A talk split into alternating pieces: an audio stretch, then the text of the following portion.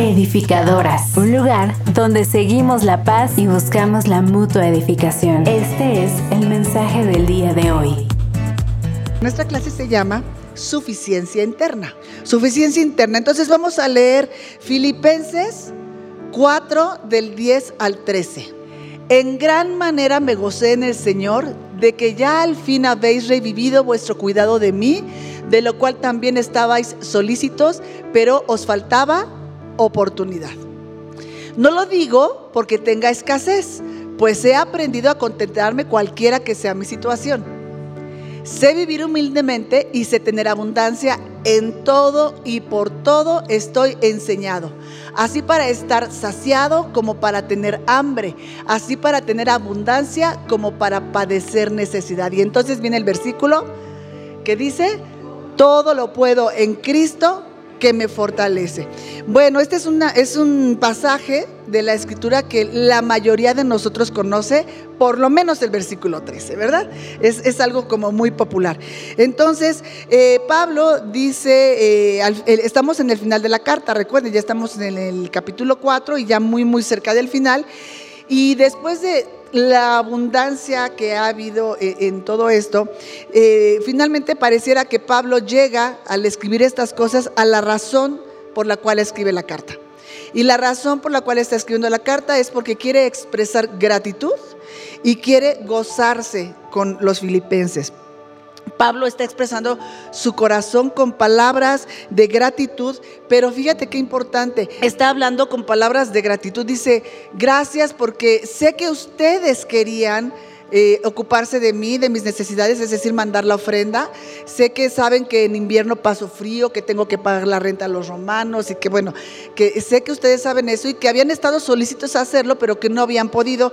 Y agradezco que, hayan retomado esto y, que, que, lo hayan logrado, ¿verdad? Eh, hasta ahí dice, dice Pablo en el 10 y entonces va al 11. Y el 11 es una nota de cautela. Esto es importante una nota que dice así como, eh, precaución. No se equivoquen. Agradezco muchísimo la ofrenda. Reconozco, estoy escribiendo esta carta porque estoy agradecido por su cuidado sobre mi vida, pero mucho ojo, no se vayan a equivocar, porque ustedes están acostumbrados, porque creo que esto es en todas las épocas, ¿verdad? Lo puede ser hoy como lo era en aquel tiempo, que hay personas que predican, y ya lo leímos por ganancia deshonesta, que predican con mucha palabrería para conseguir dinero de los oyentes, ¿verdad? Eh, eh, eh, estuvimos hablando del Evangelio de la Prosperidad en, el martes en la Escuela de Desarrollo, pero bueno, ahorita me acuerdo que, hace ya algunos años con mi hermana y bueno, que nos andábamos como casando congreso, ¿verdad? Porque pues esta es nuestra vida y nos gustaba, bueno, nos gusta. Y entonces íbamos a Miami, fuimos en dos ocasiones a oír a Maldonado. Era una cosa, tú eh, digo, eh, está uno más, este, pues más atrás de donde está uno hoy, por la gracia de Dios. Y, pero eran estadios, de esos gigantescos que están allá como de básquetbol. Este, crea, la, música tiene poder, ¿estás de acuerdo? Que hasta dicen, híjole, esa da sed de la mala, porque provocan algo en nosotros, ¿no?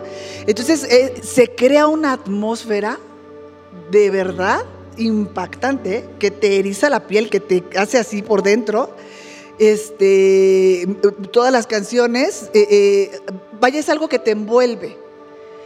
Pero cada, no sé, termina la alabanza y en lo que va a subir el predicador piden ofrenda y en lo que baja el predicador piden otra ofrenda y cuando vuelve a subir el que sigue piden otra ofrenda y, entrar te costó y no barato.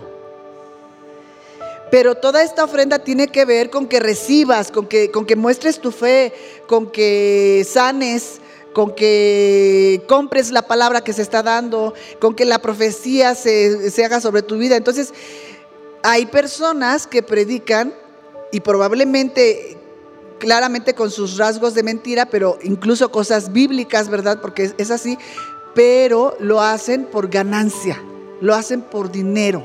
¿ok? Tiene que, y sí, entendemos que el reino eh, es del cielo, pero se mueve en la tierra y que aquí se paga renta y que aquí la luz cuesta y que aquí el transporte, o sea, lo entendemos y Dios hizo provisión para eso a través de la iglesia local para que sostengan, eh, eh, se sostenga el cuerpo, o sea, eso, eso queda claro. Pero aquí estamos hablando de personas que, lo, que, que hacen este tipo de predicaciones por ganancia económica. Entonces, Pablo de pronto dice, a mí me preocupa que yo esté siendo tan agradecido, que les esté expresando mi corazón y muchas gracias por la ofrenda que me diste y que te vayas a equivocar creyendo que yo estoy trabajando para recibir esto. ¿Ok? Entonces dice, por, favor, mucho cuidado. Entonces es, es, una nota de moderación y de cautela. Y entonces por eso dice en el, en el 11, no lo digo porque te estoy pidiendo, ¿no? No lo digo porque está, estoy escaso y, estoy viendo que te saco. Pues he aprendido, y esta palabra aprendido, si tú tienes tu Biblia, son las que yo te digo que, que circules, pues he aprendido a contentarme cualquiera que sea mi situación. O sea, muchas gracias por lo que me das, pero si no lo hubieras traído, yo de todos modos estoy bien. ¿Sí? O sea, qué bueno por ti. De hecho, más adelante dice, para que esto venga algo bueno para ustedes, ¿no? Porque tienen este corazón de dar. Pero o sea, claro que yo recibo, claro que me encanta la cobija que me trajiste, claro que me encanta poder pagar la renta, claro, pero si no, tan amigos como siempre. ¿Sí, ¿Sí queda clara esta parte? Entonces, Pablo predicaba el mensaje de la palabra de Dios real, contrario a esos predicadores que predicaban por ganancia. Claramente, y eso nos queda claro a todos, el mensaje de la verdad no es tan popular. El mensaje de la verdad a un pecador no es tan popular, de tal manera que recauda menos dinero. Tan simple como esto. Si ahorita aquí vamos a poner 20 pesos cada una porque para el café, vamos a juntar 200 pesos, se me ocurre pensar. Pero si estuviéramos predicando cosas combinadas, mezcladas, donde yo pongamos una esperanza y te digamos, y si le, y si le entras con 100, vas a llegar a tu casa y la deuda está cancelada y, y cosas así, pues entonces juntaríamos más. No solamente de las personas que ya están, de las que iban a llegar por querer escuchar ese mensaje. ¿Sí? Entonces Pablo predicaba el mensaje de Dios, el mensaje de la verdad y claramente eso no recauda tanto dinero como el de la mentira. Pero él aprendió, y este es que te decía que pusiéramos ahí eh, precaución en aprender. Pero él aprendió a tomar a Cristo no como un amuleto, no como un canal para conseguir lo que yo quiero, sino como vida. Él aprendió a tomar a Cristo como vida, viviendo y experimentándolo en todo, aún con poco dinero. La palabra todo va a ser una palabra muy importante en todo, en todo lo que hoy vamos a hablar. Así que yo, yo aquí mis todos los escribí con letra muy grande. Entonces, él aprendió a vivir a Cristo, a experimentarlo en todo. Entonces, eh, esto es importante decirlo porque ya hablamos en otras clases que no estamos llamados a la resignación. Entonces, Pablo, cuando dice que él está bien, cualquiera que sea su situación, no está diciendo, ay, qué resignado estoy. Porque las mujeres tendemos tanto a ser tan resignadas, ¿verdad? Las madrecitas mexicanas, decía mi papá, somos muy resignaditas. Entonces Pablo no está resignado, no es una persona con mente pobre, con mente chiquita, él está en un lugar espacioso en su mente, si quedamos claros con eso. Y tampoco está practicando un estilo de vida de asentismo. Yo dije, ¿qué es eso del asentismo? El estilo de vida de asentismo es una renuncia a placeres terrenales y materiales con el fin de obtener perfección moral y eh, espiritual. No es que le esté diciendo que vamos a practicar un estilo de vida en donde vamos a negarnos y a renunciar a todo placer material o terrenal, porque negándole eso al cuerpo vamos a alcanzar una perfección moral o espiritual. Eso no es tampoco, o sea, ni está resignado, ni tiene mente pobre, ni está en, la onda del asentismo. Él no va para allá. Lo que Pablo eh, eh, tenía era una actitud de libertad. Esto me encantó. Lo que Pablo tenía era una actitud de libertad siempre. La palabra siempre aquí también es importante porque en algunos momentos podemos estar experimentando o manifestando mucha libertad pero nos aprieta el zapato y entonces ya no estamos tan libres. Aquí lo importante es que él siempre manifestaba una actitud de libertad en, todo tiempo. Él era independiente de las, de las inestables condiciones de los bienes materiales. Los bienes materiales son inestables. Y él era independiente de eso. Por eso él podía manifestar libertad todo el tiempo. Porque a él le daba igual que el dólar subía o bajaba. A él le daba igual si tenía o no tenía. Él era independiente de todas esas cosas porque él dependía de Dios. Entonces es importante que, que tomemos en cuenta esto. Porque la apariencia puede ser la misma.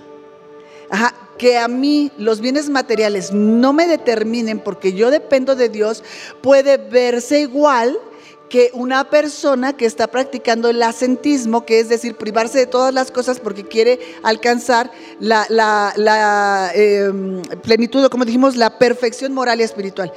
En apariencia podrían verse iguales, pero nosotros ya entendimos que lo importante es el origen, es la naturaleza. Dios no recibe nada que no proviene de su naturaleza. Entonces, aunque se vea igual, no es lo mismo. ¿De acuerdo? Entonces, Pablo, tal vez, con toda seguridad, si, dice ahí que, podía tener mucha escasez, tal vez eh, se tuvo que privar de muchas cosas materiales, se tuvo que privar de muchas cosas terrenales, pero no lo hacía porque buscaba esta perfección moral o espiritual, lo hacía porque dependía de Dios. Y eso hace toda la diferencia. Decían, eso hay un Cristo de diferencia entre una cosa y otra, aunque la apariencia sea la misma.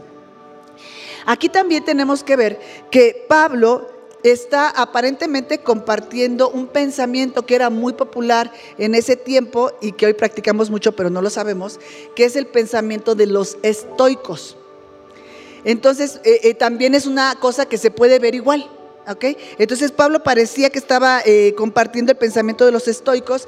¿Cómo piensan los estoicos? Los estoicos dicen, vamos a contentarnos con todo. Y si Pablo dice que ha aprendido a estar contento con todo, pareciera que está compartiendo el pensamiento de los estoicos, pero hay abismales diferencias. Y tenemos que verlo, te voy a decir por qué, porque vemos, no, no vemos, yo ya no. Hay muchas mujeres estoicas. Ajá. Tienes que eh, examinarte. Me, encantaba hace un momento que hablaba con Albita eh, en esta parte.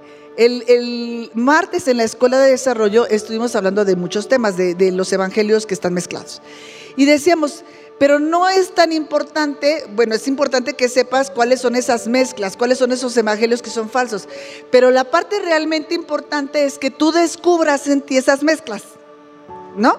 Porque nada más que podamos decir que, el de la prosperidad está mal, sino cuando nosotros descubrimos en nuestras acciones, pensamientos, nuestra forma de manifestar nuestra fe, que tenemos esa clase de, evangelio. Eh, lo importante es entonces que oremos, es el desafío de oración de la Escuela de Desarrollo, que oremos para encontrar en nosotros lo que estudiamos, ¿no?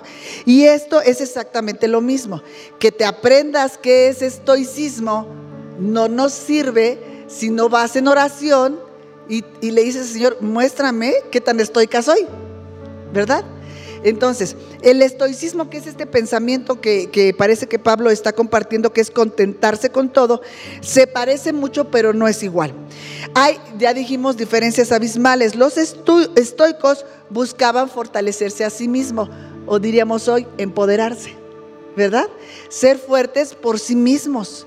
Y regularmente eh, las mujeres, bueno, hablemos de mujeres porque estamos en mujeres, a causa de las experiencias de vida, del dolor, de los rechazos, de, bueno, es que a todo el mundo nos rechaza, todo el mundo hemos sufrido más o menos, pero todo el mundo hemos pasado por cosas así. Lo que terminamos haciendo es tratar de fortalecernos en nosotras mismas.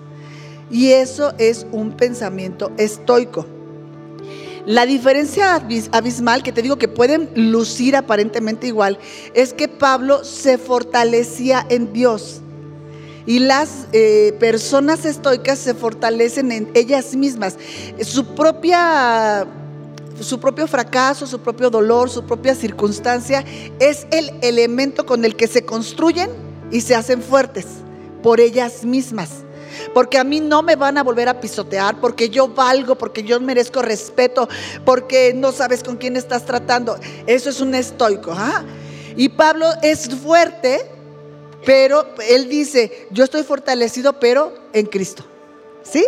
También la, la palabrita prefijo, creo que se llama en, ponlo grande siempre, en, en, eso es algo importante. Entonces, los estoicos abolían sus sentimientos, abolían sus emociones del corazón humano con un pensamiento determinante. Ellos tenían un pensamiento, los estoicos decían, vamos a conformarnos con todo y cómo vamos a hacer para que esto sea posible en, nosotros. Y entonces ellos dijeron, ante cualquier cosa, es decir, ante todo, ¿se acuerdan que les dije que la palabra todo iba a ser importante? Ante cualquier cosa o ante todo, vamos a decir, no importa. ¿Me dejaste? ¿Me rechazaste? ¿No me dieron el trabajo? ¿Se rompió el vaso? ¿No hiciste lo que te pedí? ¿Me dolió? Ajá. Entonces, ante cualquier cosa era, no importa. Y hay personas que son así. Se, se hacen esta idea de no importa. Es una como de negación, pero eso es una fuerza interna, personal. Ajá. Entonces, no importa, no importa. E, es este, como que no le vamos a dar realmente importancia a algo que nos está doliendo, pero en realidad eso nos está haciendo un, una estructura fuerte adentro, ¿verdad? Que no es Dios, ¿ok? Eh, en, los envases de perfumes, por ejemplo, las cajas, tú ves la caja por fuera, pero adentro traen otra como blanca, una, una, estructura, y ese es el alma de la caja. Entonces nosotros comenzamos a hacernos un alma de acero, un alma fuerte, porque cuando le quitas el alma, la caja se hace así. Y le pones el alma y le hace así. Entonces, como decía mi hermana Salud, hacemos una, una, un caparazón, algo que nos pueda sostener. Pero la, el, material de ese caparazón es horrible, es algo horrible. Y puedes ver muchas personas endurecidas por esa fortaleza. Esos son los estoicos. Entonces, ante cualquier cosa, no importa. Creen que endurecerse al aceptar todo, eliminando en su corazón los deseos, porque se acuerdan que, que, vamos a quitar todos los deseos humanos y los placeres, las emociones, quitando de su vida el amor, desarraigando de su vida el interés por las personas o por algunas cosas, van a lograr la autosuficiencia. Esto, este pensamiento estoico convierte el corazón humano en un desierto.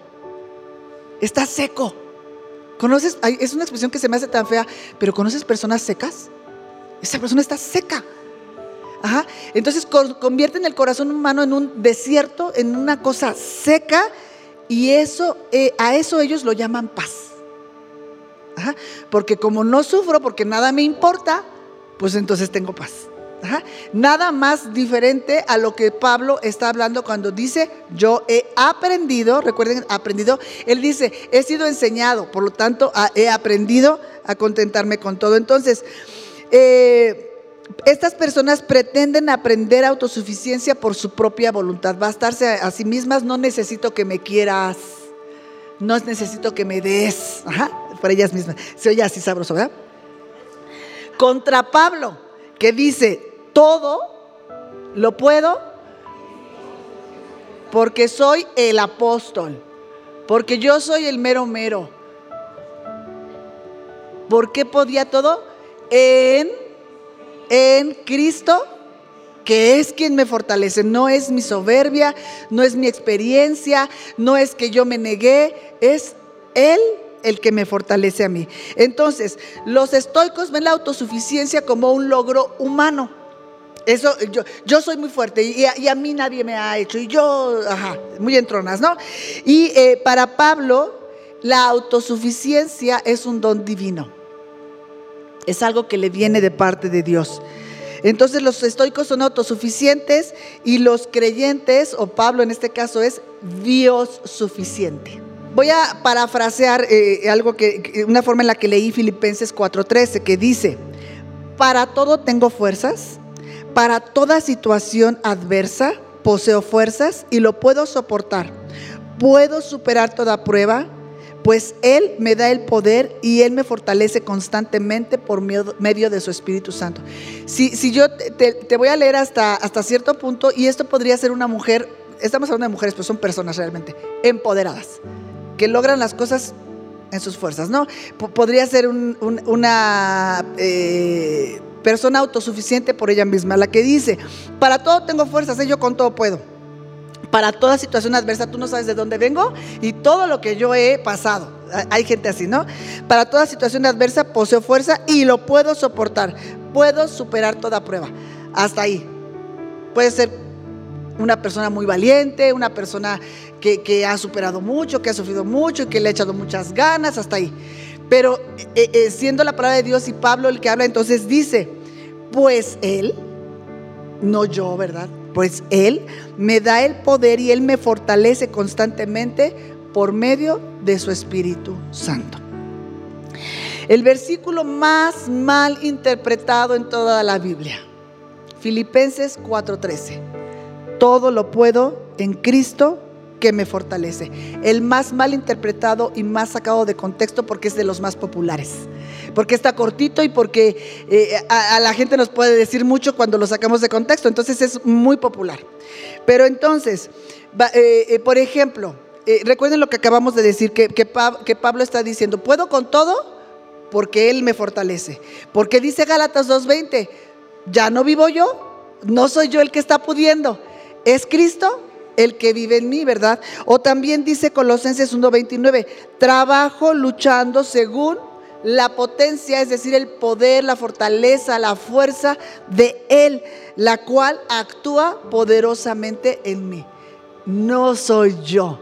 No, no, soy yo el que produce esta fuerza, el que logra sostenerse. Es Él en mí. Entonces, vamos a leer en este mismo contexto de saber de dónde viene esta fuerza que no se produce en, en la persona, Isaías 40, 29, 31. Dice, Él da esfuerzo al cansado y multiplica las fuerzas del que no tiene ningunas. Los muchachos se fatigan y se cansan, los jóvenes flaquean y caen, pero los que esperan a Jehová tendrán nuevas fuerzas, levantarán alas como las águilas, correrán y no se cansarán, caminarán y no se fatigarán. La pregunta es, ¿Pablo tenía fuerzas? Sí, claramente sí, pero no eran de él, no, no las fabricaba él, no eran inherentes a él. La fuerza que Pablo tenía para soportar todas las cosas, como lo acabamos de leer, es porque está en Cristo, está siendo fortalecido en Cristo. Entonces, el poder de Dios que mora en cada creyente es soberanamente suficiente, sobradamente suficiente para fortalecernos y que podamos atravesar cualquier situación. Y en cualquier situación entrarían cosas tremendas. Ajá. Porque eh, quiero que pongas ahí la peor situación de tu vida. Porque si nos guardamos esa peor situación, esa es la que entonces está causando estragos en nuestro carácter, en nuestra vida de fe. Cuando dice en cualquier situación que Dios es soberana y sobradamente poderoso para fortalecerte en cualquier situación, es muy importante que pongas tu peor situación. Porque si no la pones ahí y la, y la reservas, entonces estás dejándola fuera de la administración de Dios. Estás dejándola fuera de lo que Dios puede hacer para fortalecerte ahí. Estás dejándote una, una pata coja. Entonces, pon ahí tu peor situación.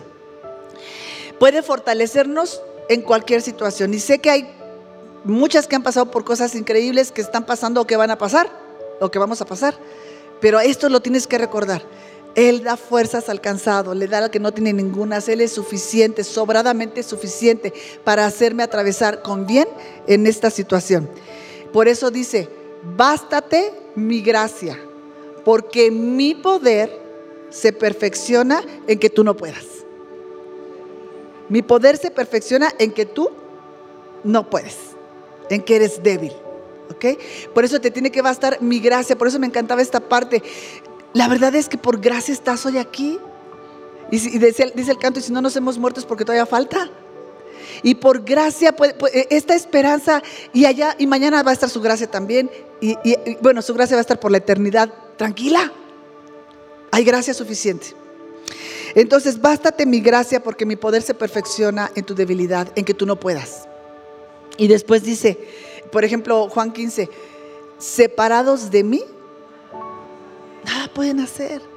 ¿Cuántas actitudes estoicas, cuántas áreas de tu vida están sostenidas, apuntaladas por el dolor?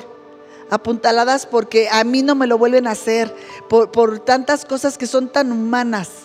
Y tienes que dejarlo ir, porque esa parte está separada de Dios. Y dice, nada puedes hacer si no estás pegado a mí, unido a mí. Entonces, para poder entender el todo del que habla Pablo, que dice, todo lo puedo en Cristo que me fortalece, necesitamos un enfoque cristocéntrico, que es decir, Cristo en el centro de toda nuestra vida. Cristo es de donde parte todo en nosotros. El filtro por el cual yo oigo, veo, escucho, eh, catalogo, disierno, es Cristo. Esto es un pensamiento cristocéntrico. Necesitamos este enfoque cristocéntrico para poder interpretar el todo de Filipenses 4.13. El todo de Filipenses 4.13 habla, se dirige o está aludiendo a su propósito. Todo lo puedo en Cristo que me fortalece, todo lo que tiene que ver con su propósito en mí y conmigo. Ajá, todo lo puedo en Cristo. O sea, todo lo que Dios pensó para mí, lo puedo en Él. Y no, este todo no es para satisfacer pensamientos, pensamientos antropocéntricos. ¿Qué es un pensamiento antropocéntrico? Es un pensamiento donde el hombre, el humano, es el centro. Nosotros tenemos un pensamiento cristocéntrico él es el punto de partida para todo. Él es el importante, aquí yo me resto, Él es. Sin embargo, y esto también es importante, los evangelios que hemos escuchado son antropocéntricos. Dios quiere hacerte feliz, Dios quiere darte un coche, Dios quiere darte una familia, Dios quiere que tú seas libre, Dios quiere que tú seas sano. Entonces aquí, ¿quién es el importante? Yo. Y un Dios a mi servicio. Entonces, el todo lo puedo en Cristo que me fortalece no es para este pensamiento que satisface al humano, no es antropocéntrico, no está dirigido para que tú alcances todo lo que en la vida tú soñaste. Entonces, cuando él dice que, que este pensamiento cristocéntrico alude a su propósito en nosotros y con nosotros, debería causarnos sumo gozo si comprendemos, Él es Dios. Él es el creador de lo que ves, de lo que no ves, de lo que está en la tierra, debajo de la tierra, fuera de la tierra, de lo que entendemos y de lo que no entendemos. Él es Dios. Y cuando dice aquí que hay un propósito en nosotros y con nosotros, te está diciendo, cuento contigo, estás en mis planes. Eso debería hacernos sentir. Digo, si el mundo te rechazó, y tanta gente te rechazó, deberías decir, pero Él cuenta conmigo. Él no me rechazó. Él me ve como importante en sus planes. Dios cuenta contigo para sus planes. Después de todo lo que hemos pasado, ayer hacíamos cuentas, creo que tenemos nosotros 25 años de conversos o yo 28, algo así. Este, todo lo que, bueno, malo, regular, lo, lo, mal que lo hemos hecho, tanto que hemos fallado, en fin, todas esas cosas. Y dice, Señor, y todavía ¿Cuentas conmigo para tus planes? Eso es gracia. Eso es misericordia. Así que eh, debes de saber eso. Dios cuenta todavía contigo para sus planes. Pero la cuestión aquí es que tenemos que invertir este pensamiento en donde nosotros estamos contando con Dios para los nuestros. Y así no es como opera. El Evangelio no opera de esta manera. Entonces, este todo del cual habla Pablo en Filipenses 4:13 no es, no es para tus metas personales. No es para tus metas egoístas. No es para que cumplas tus sueños. Ojo, no quiere decir que Dios no es un buen padre que está ocupado de tu bienestar. Pero tenemos que ser claros, cada vez más puntuales con la palabra de Dios. En Filipenses 4:13, cuando Pablo dice, todo lo puedo en Cristo que me fortalece, tiene que ver con el propósito de Dios en Él no tiene que ver con que podamos hacer lo que queramos, porque al fin que Dios nos hace fuertes. Entonces, no es para nuestros sueños, no es para que obtengamos riquezas, no es para ganar el partido. ¿Has oído gente que, va, va, a jugar un partido y dice, todo lo puedo en Cristo. Va a correr una carrera y dice, ay, pero yo todo lo puedo en Cristo que me fortalece. ¡Wow! Uno dice aquí verdades que dicen que son herejías y oye eso allá afuera que quieren ganar el partido porque todo lo pueden en Cristo que les fortalece y no les suena herejía. No es para bajar de peso. Ahí sí tuve que... No es para que te den el trabajo. No es para que consigas el puesto en la preparatoria. No es para que te acepten eh, eh, eh, en algún cargo que estás buscando. Todo lo puedo en Cristo que me fortalece. No es para eso. No es para eso. No es tampoco un producto cristiano porque decíamos que será del versículo más sacado de contexto y más mal interpretado en la historia de la humanidad. Pero también es el, por lo tanto, el más popular, el más comercializado. Te lo encuentras en todas partes. Y de todos los sabores me refiero a que ni siquiera tienen que ser personas cristianas. ¿No? Todo lo puedo en Cristo es algo que dice cualquiera, con una libertad que ya quisiéramos. Hacen llaveros, playeras, vasos, eh, lo que tú quieras. Y, todo el mundo lo anda repitiendo, pero no tiene el sentido espiritual que realmente tiene. Entonces, eh, eh, este no es un producto para cristiano para comercializar.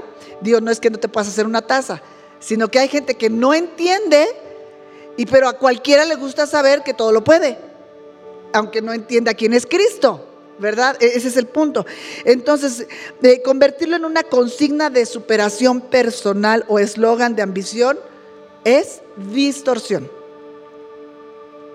¿Ok? No es para lo que tú quieres hacer. Es para que Él haga lo que tiene que hacer a través de ti. Ajá.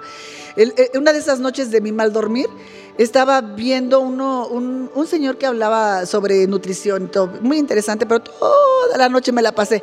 Pero al final de uno de sus programas, entonces eh, asumí que era una persona cristiana, este doctor, porque después de que dejó eso, de, dar la clase de, la, de la nutrición, dijo, Ahora tienes que saber que todo lo puedes en Cristo que te fortalece, o sea, vas a poder hacer la dieta, vas a... No está malintencionado. No dudo que crea en Dios, pero no es para eso.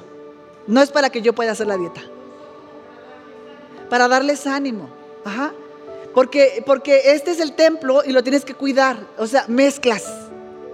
No es una persona mala, yo no lo entiendo ni lo conozco, pero no es correcto. Porque todo lo puedo en Cristo que me fortalece, no es para que yo pueda hacer la dieta. No es para que yo quiera cuidar el cuerpo o el templo para que se oiga más espiritual. ¿Sí me estoy explicando? Entonces, no es un producto para comercializar eso, hacer de esto un eslogan es distorsión. Por eso decimos, Pablo aprendió a ver a Cristo en, como su vida, como su experiencia de vida diaria, no como un eslogan. Entonces, Él nos da fuerza para cumplir su propósito, su perfecta voluntad para nuestras vidas. Para eso es que todo lo puedes. Para la voluntad de Dios en ti. Ayer les decía yo una frase en la oración que, me gustó mucho que decía, vivamos conquistando el derecho de cumplir la voluntad de Dios en nuestros corazones. Vivamos peleando por el derecho que tiene Dios de cumplir su voluntad en nuestros corazones. Entonces, Él nos da la fuerza para que se cumpla su perfecta voluntad en nuestras vidas. él tiene ese derecho. Entonces, Cristo, y todo lo puedo en Cristo que me fortalece, lo que está expresando es que en Él está el poder para resistir toda tribulación, toda angustia o padecimiento que viene por su causa. Pablo, ya leímos muchísimo acerca de eso, las condiciones en las que vivía, y él atravesó todas esas angustias, aflicciones y lo que tú quieras por su causa. Colosenses 1:11, por su gran poder cobrarán nuevas fuerzas y podrán soportar con paciencia todas las dificultades, así con gran alegría. Y eso me encanta porque no es que soportemos estoicamente y entonces que vayamos por la vida arrastrando la cobija porque ya ves que yo sufro mucho. Esto es triunfantemente, con alegría, pisando fuerte. O sea, sí están pasando cosas en mi vida, pero yo, yo vivo triunfantemente. Yo vivo una vida victoriosa a pesar de lo que está pasando. Entonces también tenemos eh, eh, eh, Efesios 3:10, para que la multiforme sabiduría de Dios sea ahora dada a conocer por medio de la iglesia a los principados y potestades en los lugares celestiales. Alguna vez hablamos ya de los principados y potestades y decíamos que son esos pensamientos, esas estructuras incluso culturales, sociales en la mente de las personas y, digo como, una... Eh, sociedad, ¿verdad? Que se ha permeado en, ciertos grupos de personas y también como individuos, estas cosas que, que, se establecieron en nosotros y que es tan difícil, eso es un principado, algo que se estableció primero, ¿verdad? Y que, y que son las cosas que tenemos que arrancar. Y, entonces dice que la multiforme sabiduría de Dios sea ahora dada a conocer por medio de la iglesia a todas esas cosas que creen que llegaron primero y que establecieron un sistema y una forma de entender la vida. Cuando nosotros entonces decimos, bueno, pareciera que ese es el principio, ¿verdad? Es que yo he pensado así siempre. Yo siempre triste, yo siempre deprimida, yo siempre enojada, yo siempre así. Y te dice, no, tu principio no es ese, nos lo decía Mati el sábado. Tu principio es allá, antes. Hay un principio antes de la fundación del mundo donde tú fuiste pensada. Ese es tu principio y ahí es donde tú te tienes que basar. Y entonces así nosotros daremos a conocer al mundo. No es que no atravesemos por cosas horribles, pero es tan importante como lo atravesamos. Es tan importante. Y no se trata de ser estoicos. No se trata de que crean que no me dolió y que yo... Eh, no. Aunque me duele, aunque me importa, no me determina. Ajá, e, ese es el punto. Entonces, eh, nunca eh, eh, el todo lo puedo en Cristo que, me fortalece, nunca se refiere a una fuerza personal para cumplir cualquier actividad que a uno le plazca. Y tenemos que reconocerlo. ¿Cuántas veces has dicho? Ay, sí, todo lo puedo en Cristo que me fortalece. Tengo tanto que hacer, pero mm, todo lo puedo en Cristo que me fortalece. La gente es así. No. ¿Cuándo has oído a alguien decir algo así? Yo he oído gente que, va a competir en una carrera o que va a hacer un examen y dice eso. Todo lo que lo puedo en Cristo que me fortalece fuera de contexto puede ser tratado como una inspiración espiritual, como si, bueno, vamos a tomar a Dios en cuenta, ¿verdad? Una inspiración espiritual para algún deseo o ambición personal. Lo, vestimos de espiritualidad y ya está. O sea, esta fuerza para soportar el dolor, la adversidad, la frustración, del enojo, viene de Dios. Sí, e, e, eso es. Pero no para que yo diga, este, bueno, ya las barbaridades que ya dijimos, ¿no? Que no tienen nada que ver con el ser interior, sino son mis anhelos, mis sueños. Yo voy a bajar de peso porque todo lo puedo en Cristo que me fortalece, si ya quisiera. Esto tiene que ver con el interno, tiene que ver con la vida espiritual que tenemos, no con la externa. Yo quiero viajar, me voy a esforzar porque todo lo puedo en Cristo. No. Ajá. Eso es fuera de contexto. Esta es la vida espiritual. Es que Él cumpla su propósito en nosotros. Te, te, van a dar un diagnóstico. Entonces, el propósito de Dios, más allá de que estés enferma o no estés enferma, ¿qué sale de ahí? Entonces, en contexto, en contexto correcto, todo lo puedo en Cristo que me fortalece, habla de contentamiento. Ajá. Contentamiento. No estoy contenta porque mi sueño se realizó. No porque mi meta se alcanzó.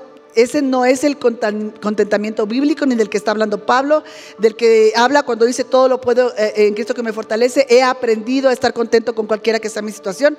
No está hablando de, bueno, yo me quería ir de viaje, pero no se pudo, pero yo tengo contentamiento. No está hablando de eso. ¿Ok? Entonces, habla de estar alegre, satisfecho, y esto me encantó, y fiel en las situaciones más duras de la vida. Y fiel. Ayer les decía, imagínate que tú has pasado 20, 10 años, 5 de tu vida creyendo algo defendiendo algo de tu carácter, incluso de la forma en la que ves las cosas de Dios, cualquier cosa así, para darte cuenta un día de que lo que has creído no ha sido completo o correcto. Y te voy a poner un ejemplo muy claro. Resulta que hoy te enfermas y que tienes 10 años en el Evangelio. Y que lo que has oído por 10 años en el Evangelio no te alcanza para ser fiel a Dios en la adversidad. Y entonces dices, ¿por qué a mí? ¿Por qué a mí? Si, ¿Por qué a mis hijos? Si yo voy a la iglesia, si yo diezmo, si yo soy una buena persona, he tratado de perdonar, si ya no le cobré lo que me debía. ¿Sí me explicó? Ahí, diría mi esposo, traicionaste la semilla. Ajá. Entonces, lo importante aquí es que todo lo puedo en Cristo que, que me fortalece, habla de contentamiento, de estar alegres, satisfechos, pero esto me encantó, y fieles en las situaciones adversas. No que haya un reproche en tu corazón para Dios. Si en tu corazón alguna vez hay un reproche para Dios, es que no has entendido nada. Perdón si lo digo demasiado rápido. No, puede, no podemos depender de las situaciones porque, a ver, les voy a tomar una foto. Pongan cara, la cara que tendrían que tener en este momento si sus vidas dependieran de la situación que están atravesando. Claro que no. Y tampoco se trata de fingir, se trata de una suficiencia interna. Ajá pese al, externo. Entonces, se trata de poder llegar a ser fieles en la adversidad. Por lo tanto, todo lo puedo en Cristo que me fortalece no es alcanzar el sueño, no es que te den el puesto, sino, y aquí está la clave, cómo respondemos cuando el sueño no lo alcanzamos o cuando no nos dan el puesto. ¿Quién eres? ¿En quién te conviertes? ¿Te acuerdas que habíamos dicho que cuando nos preocupamos nos transformamos? Imagínate cuando tú tienes 20 años de cristiana, además te has portado bien, le has soportado todo al viejo ese, eh, este, has sacrificado bodas, 15 años, familia, porque estás en la iglesia, ¿sí me explicó? Y resulta que no llega a lo que esperaste, porque tú en tu corazón, aunque ya no vas a, a enlace a hacer un pacto, tú en tu corazón pactaste y dijiste, yo voy a hacer todo esto porque estoy esperando que mis hijos estén bien. Pero resulta que no. Como decíamos, hay hijos pródigos, hay hijos que, que eligen otra cosa. ¿Quién eres cuando lo que esperas no llega? Eso es todo el punto. ¿En quién te conviertes? Ahora hay otras, habemos de otras. ¿En quién te conviertes cuando sí lo logras? ¿Quién te aguanta? Porque, ¿sabes qué? Es que yo sí oré. ¿eh? Yo sí oré, ¿sabes qué? A las 3 de la mañana me levantaba todos los días y oraba. Y yo mm, desde que estaba embarazada oraba por los esposos de mis hijos. Y por eso ya se casaron. ¿En quién te conviertes? Cuando sí te dan lo que tú estabas esperando. ¿Sí me explicó? este es el punto. Este es el punto clave. Todo lo puedo en Cristo que me fortalece. No son palabras mágicas para cambiar nuestras circunstancias. En cambio es confiar en el poder de Dios para. Hay un para. Confiar en el poder de Dios para estar contentos en medio de circunstancias que no se pueden cambiar. Se necesita Dios. O es Dios o no es. Porque yo puedo un ratito. Yo puedo, este, dos horas aquí que estoy con ustedes, pero allá afuera ya, quién sabe. Ya se me sale otra cosa. Eh, esto tiene que ser poder de Dios. Entonces se los voy a repetir.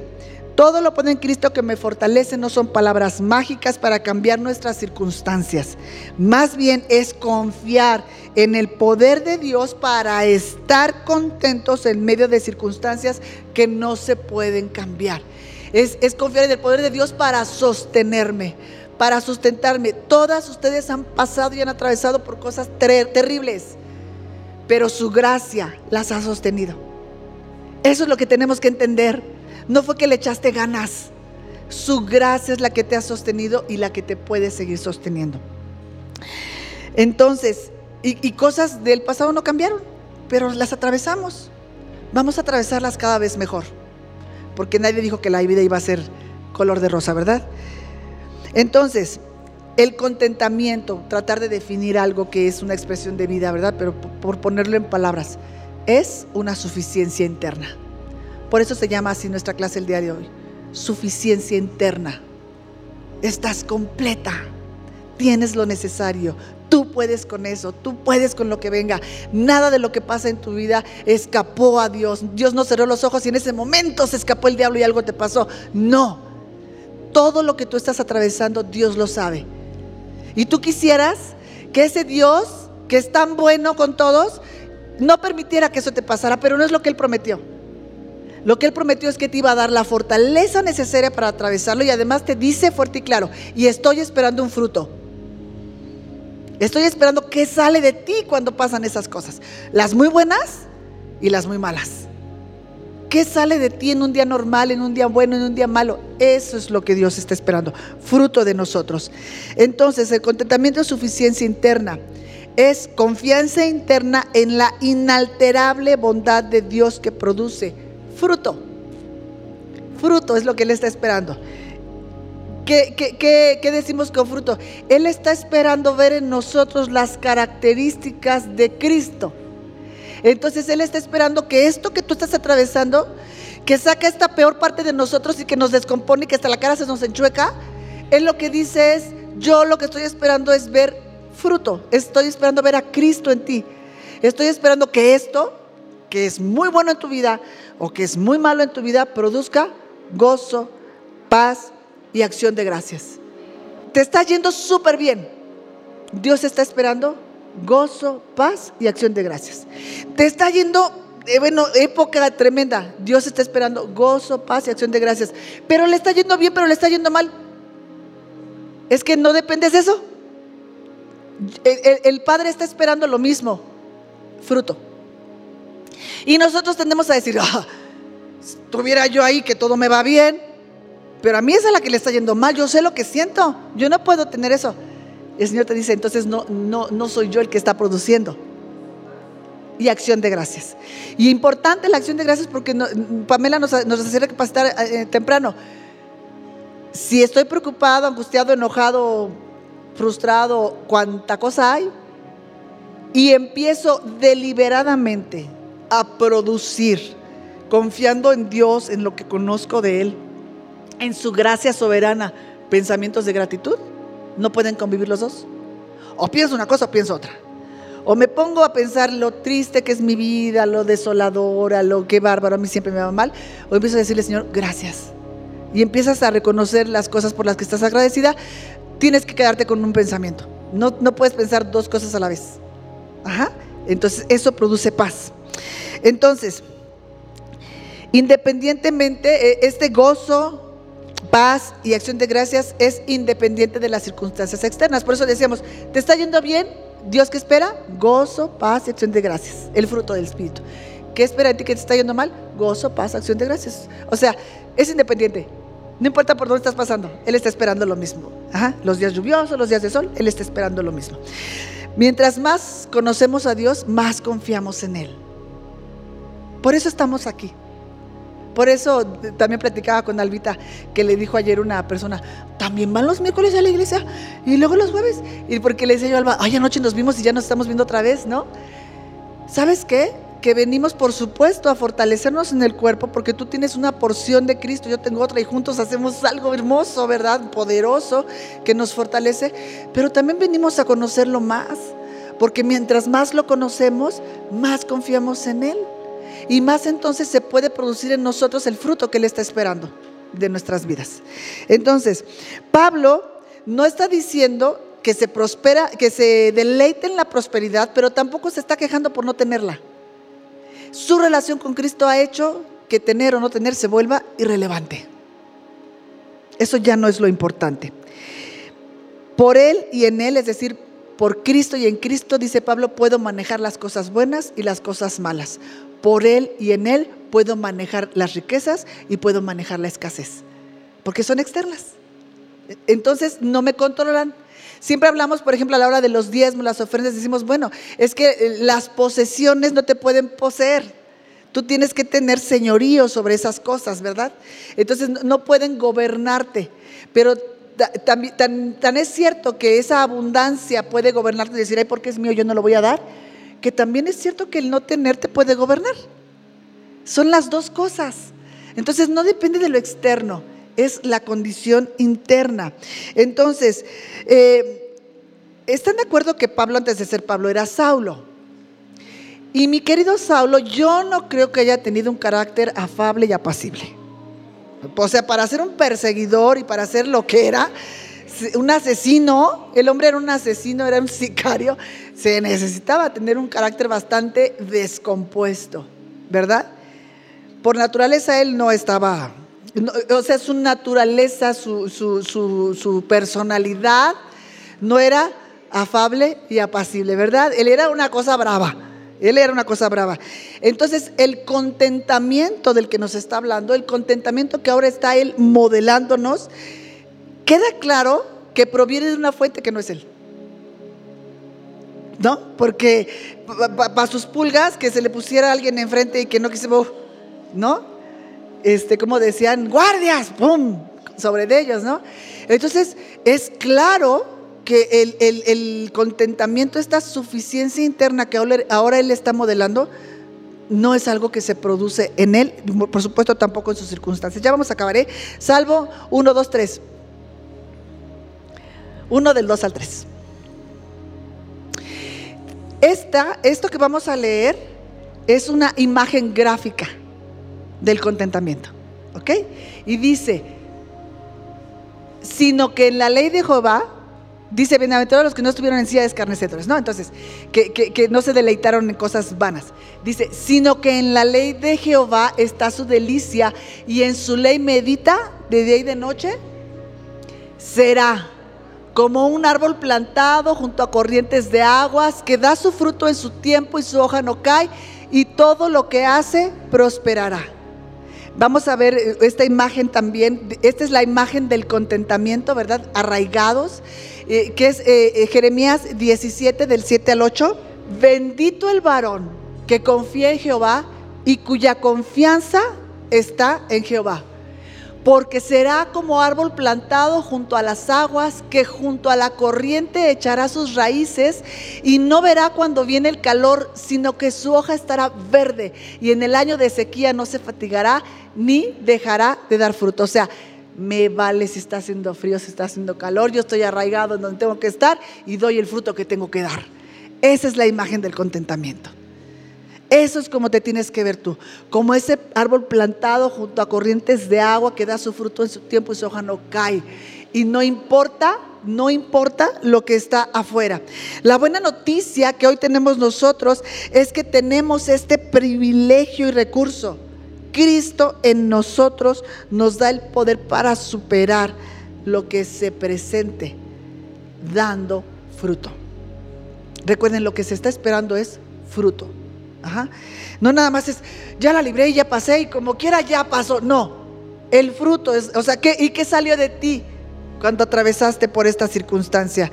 Entonces, esa es la diferencia abismal entre el estoicismo, que va a atravesar lo mismo y que va a estar muy fuerte y que va a atravesar bien, pero ahí no hay fruto espiritual. Y nosotros vamos a atravesar bien, pero vamos a darle un fruto al Padre que está esperando de nosotros. Entonces, Pablo comprendía que tanto la abundancia como la escasez tienen el poder de producir descontento. Hemos vivido engañadas creyendo que cuando tengamos todo lo que queremos, vamos a estar contentas. Y por eso cuando nos da la depre vamos de compras porque con eso ya se nos va a salir. Y no, porque luego viene lo peor pagar. Hemos creído que teniendo vamos a, a estar contentos. Ajá. ¿Cuántas personas conocemos que tienen menos de la mitad de lo que tú tienes y están tan contentos? decían cuando íbamos en la escuela, mírala tan fea contenta. Ajá. Entonces, qué feos éramos, ¿verdad? Descontento. Tienen el, potencial de producir descontento.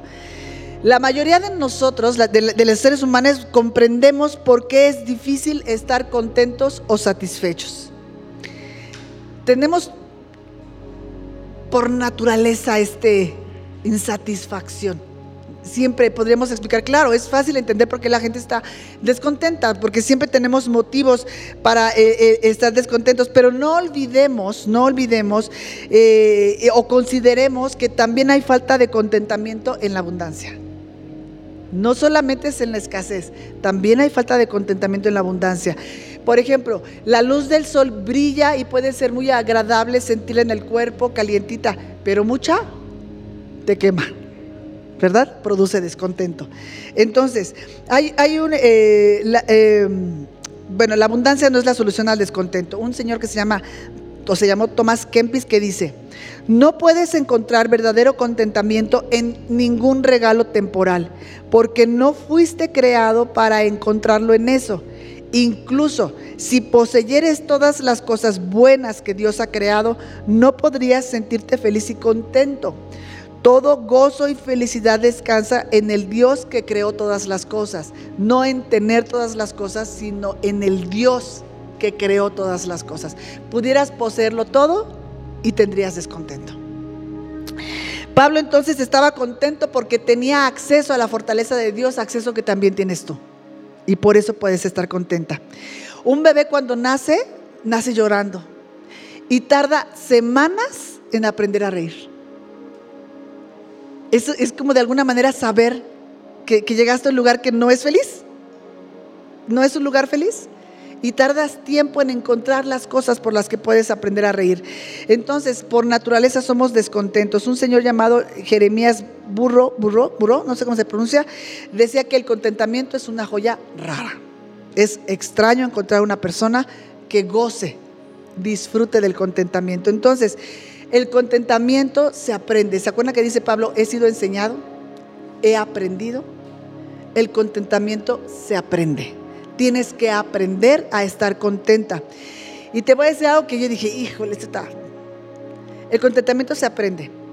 ¿Y sabes quién es el maestro? Las circunstancias que estás viviendo hoy. Cada circunstancia de tu vida es tu salón de clases para aprender contentamiento.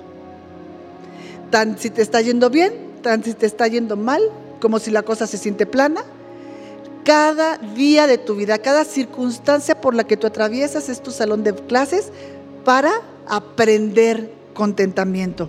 Un señor llamado Paul Turner dice, lo que nos hace felices o desdichados no son las circunstancias, sino la actitud que tenemos frente a ellas. El fruto, diríamos de manera espiritual que producen las circunstancias en nosotros. Todo lo puedo en Cristo. Es lo que mi esposo dice, es una geografía. ¿Dónde estás tú? Estás en México, pero estás en la Ciudad de México, estás en la delegación de Tlalpan, pero estás en, en, eh, el 4344, pero si me estoy explicando, es una geografía. Si alguien en tu teléfono te está buscando y dice, está en, tierra nueva. ¿Sí me explico? Entonces estar en Cristo es una geografía, es un lugar donde te mueves, es un lugar donde permaneces, es un lugar en donde estás, en donde habitas, en donde existes. Eso es estar en Cristo.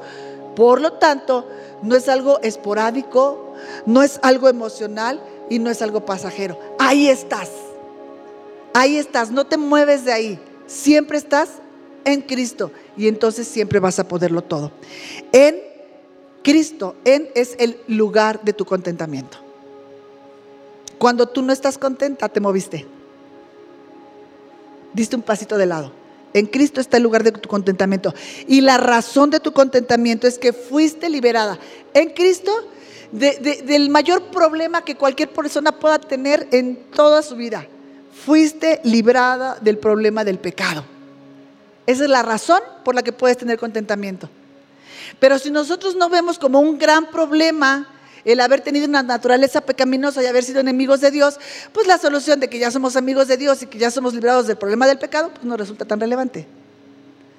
Pero cuando entiendes de qué problemón fuiste librado, ¿verdad? Que no había manera de resolverlo sino en Él, entonces tú encuentras una razón para tu contentamiento. Es que yo miro mala familia, malos hijos, mal esposo, pobre, enferma, eh, todas las cosas que te ocurran. ¿Por qué podría estar contenta? Porque fuiste librada de una naturaleza de pecado. Esa es la razón del contentamiento. Por eso es que necesitamos predicarnos todos los días el Evangelio. Hemos estado repitiendo y repitiendo el Evangelio. No es que una vez vienes a una congregación y se dice, eh, ¿quién quiere recibir a Cristo? Levantas la mano, recibes a Cristo y ya. Necesitamos escuchar y predicarnos el Evangelio todos los días para irlo corrigiendo, para ir, irlo corrigiendo y tenerlo más exacto en nosotros. Colosenses 3:3, por favor. Porque habéis muerto y tu vida está escondida en tus finanzas. Tu vida está escondida en un buen matrimonio, en una buena familia. Tu vida está escondida en una carrera, tu vida está escondida en el éxito. Entonces dice, porque habéis muerto, no estás ya, ¿no? Ahora es Él en ti. Y tu vida ahora está escondida en Cristo. Así que cuando te busquen a ti, ¿a quién van a encontrar? A Cristo. Cuando las circunstancias malas vengan a buscarte, ¿a quién van a encontrar? A Cristo, ¿verdad? Entonces, mm, mm, mm, contentarse no es eh, resultado, ¿verdad?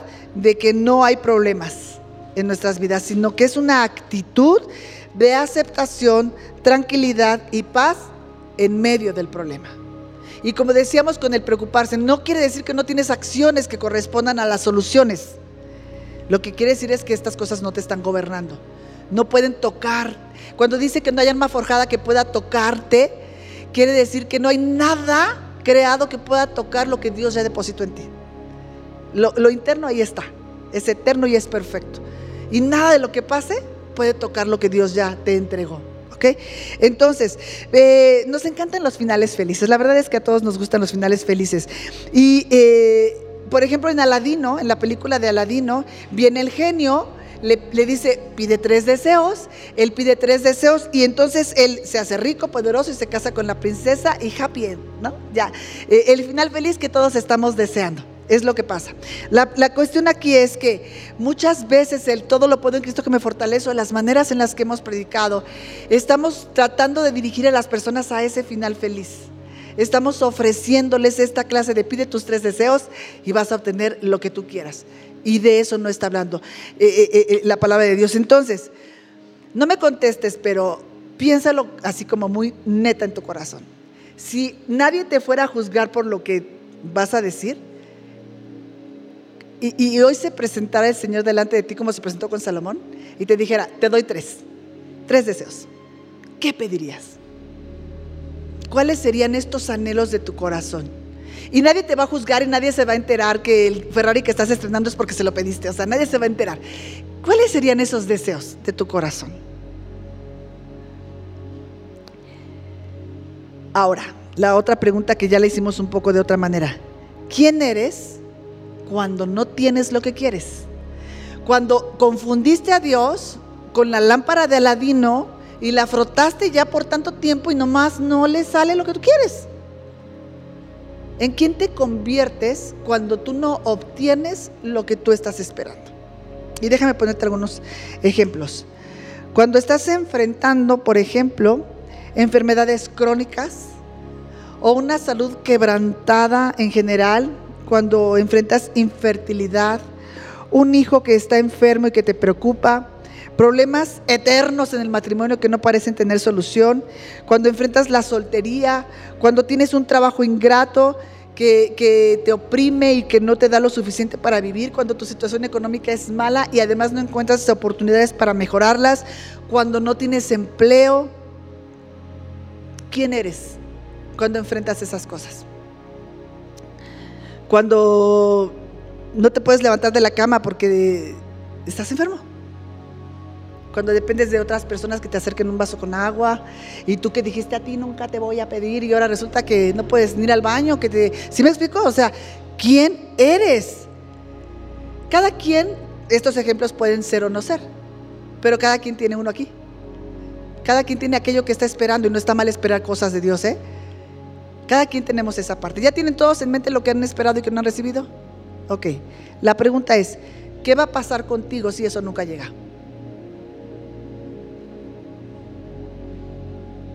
Si a Dios eso no le plació, ¿en quién te vas a convertir?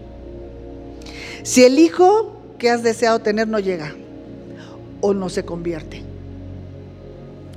Si tu salud no mejora, si vas a tener que soportar para siempre las groserías de este Señor, si el que se fue no vuelve, si nunca conoces a una persona con quien casarte, si, tu situación económica nunca mejora, ¿quién vas a ser? ¿En quién te vas a convertir? ¿Cómo responderíamos a eso? Esa situación, este, esto que cada quien pusimos en nuestro corazón, ¿domina tu vida? ¿Vivirás frustrado?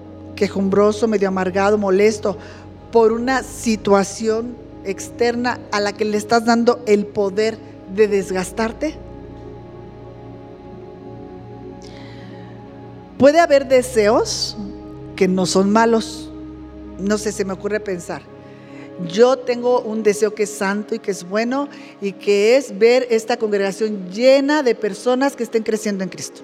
¿Está bueno? ¿Santo? Ajá. ¿Sabes dónde se descompone esto? Cuando ver, que no es el punto, déjenme decirlo así, que nomás no crecen, que no entienden, que qué barbaridad, y eso causa descontento. Mi objetivo es bueno y es santo, pero si causa descontento ya no. Ajá. Porque acuérdense que ya no vivimos nosotros, ahora vive Cristo en nosotros. Y lo que hacemos bueno que pudiéramos llegar a lo, lo opera Él, o sea, nosotros no somos. Eh, eh, eh, somos de Él y para Él y todo le pertenece. Entonces, ¿de dónde saco yo que me puedo poner descontenta? Más allá de que estoy haciendo lo que me mandaron a hacer, ¿verdad? Si no, pues sí. Sí me está explicando. Entonces, hay deseos que pueden ser muy buenos. Yo estoy segura de que todos los deseos que, que estuvieron en el corazón de cada una de nosotros son deseos santos. Ese no es el problema. El problema es que te cause descontento. El problema es que te cambie la cara, el problema es que te cambie el carácter. A veces estamos queriendo que cambie el carácter de, aquel, pero ya nos cambió el nuestro también. Ajá, que nosotros permanezcamos siendo lo que Dios nos llamó a hacer. Entonces, debemos aprender a evaluar nuestras reacciones, a supervisarnos, a mirarnos, ¿Cómo reaccionas cuando no tienes lo que quieres? Te dijeron que te iban a llevar a comer y resulta que sabes qué, que se me hizo tarde y que ya no. O sí voy a llegar a cenar y no llegué. ¿Cómo reaccionas cuando no tienes lo que quieres? Esos son ejemplos muy sencillitos. Pero te dijeron de las vacaciones, pero te dijeron que ahora sí te iban a comprar el vestido, pero te dijeron que ahora sí venían y luego ya no llegan. Ajá, entonces, ¿quiénes nos convertimos cuando no tenemos lo que queremos? Hay otra situación que se vuelve muy peligrosa a veces llegamos a pecar para conseguirlo. Estamos dispuestas a pecar, a echar una mentira, a medio este, manipular gente, a, a cositas así para conseguir lo que queremos. Eso tampoco es correcto. Entonces, el contentamiento, mis queridas y preciosas hermanas, es para hoy, no es para mañana. A cada día le baste su propio afán. El Señor está esperando que tú estés contenta, que tú estés conforme hoy hoy. Así que el, contentamiento real, esta suficiencia interna, no está esperando que mejore el presente. Claramente no sería contentamiento. Es estar bien a pesar de cómo estén las cosas, ¿verdad? Y el contentamiento acepta la situación sin importar lo que espere en el futuro. Por eso me encantaba el canto que decía, allá hay gracia para mí también. La hubo hasta aquí y hay suficiente para la eternidad. Entonces, regularmente las personas cuando oramos decimos, Señor, dame trabajo, dame esposo, manda el hijo, dame lo que quiero. Está bien. Él es un buen padre y quiere oír nuestras necesidades. No decimos que está mal. Ora si así quieres. Pero yo siempre les digo, agreguemos una parte más espiritual a nuestra oración. Algo que tenga que ver menos con lo antropocéntrico menos con el hombre y más con el cristocéntrico que tenga que ver con Dios. Y esta parte que deberíamos empezar también a orar es, deberíamos orar con más afán que el Señor nos enseñe contentamiento. Enséñame a estar contenta en mi situación actual. Y esto se producirá el vivir confiando en lo que está por delante. Señor, enséñame contentamiento. Así que nuestra oración tendría que ser, quiero aprender. Soy enseñable. Abre tus ojos a tu situación de cada día porque ese es tu maestro. Ese es tu salón de clases. Para que aprendamos a manifestar, estoy bien, sea cual sea mi situación. Todo lo puedo en Cristo que me fortalece porque soy como ese árbol que está arraigado en una corriente de agua que es Él, el que produce este fruto en mí. No soy yo. Porque como les decía, pongamos la cara de nuestra situación y pues no. Pero ponemos la cara de nuestra geografía. Estamos en Él. Estamos siendo nutridas por Él y por eso podemos con lo que venga. Recuerda que tenemos una cita todos los jueves. Edificadoras de Tierra Nueva. Te esperamos en Avenida División del Norte 4344, sexto piso, a las 10.30 de la mañana.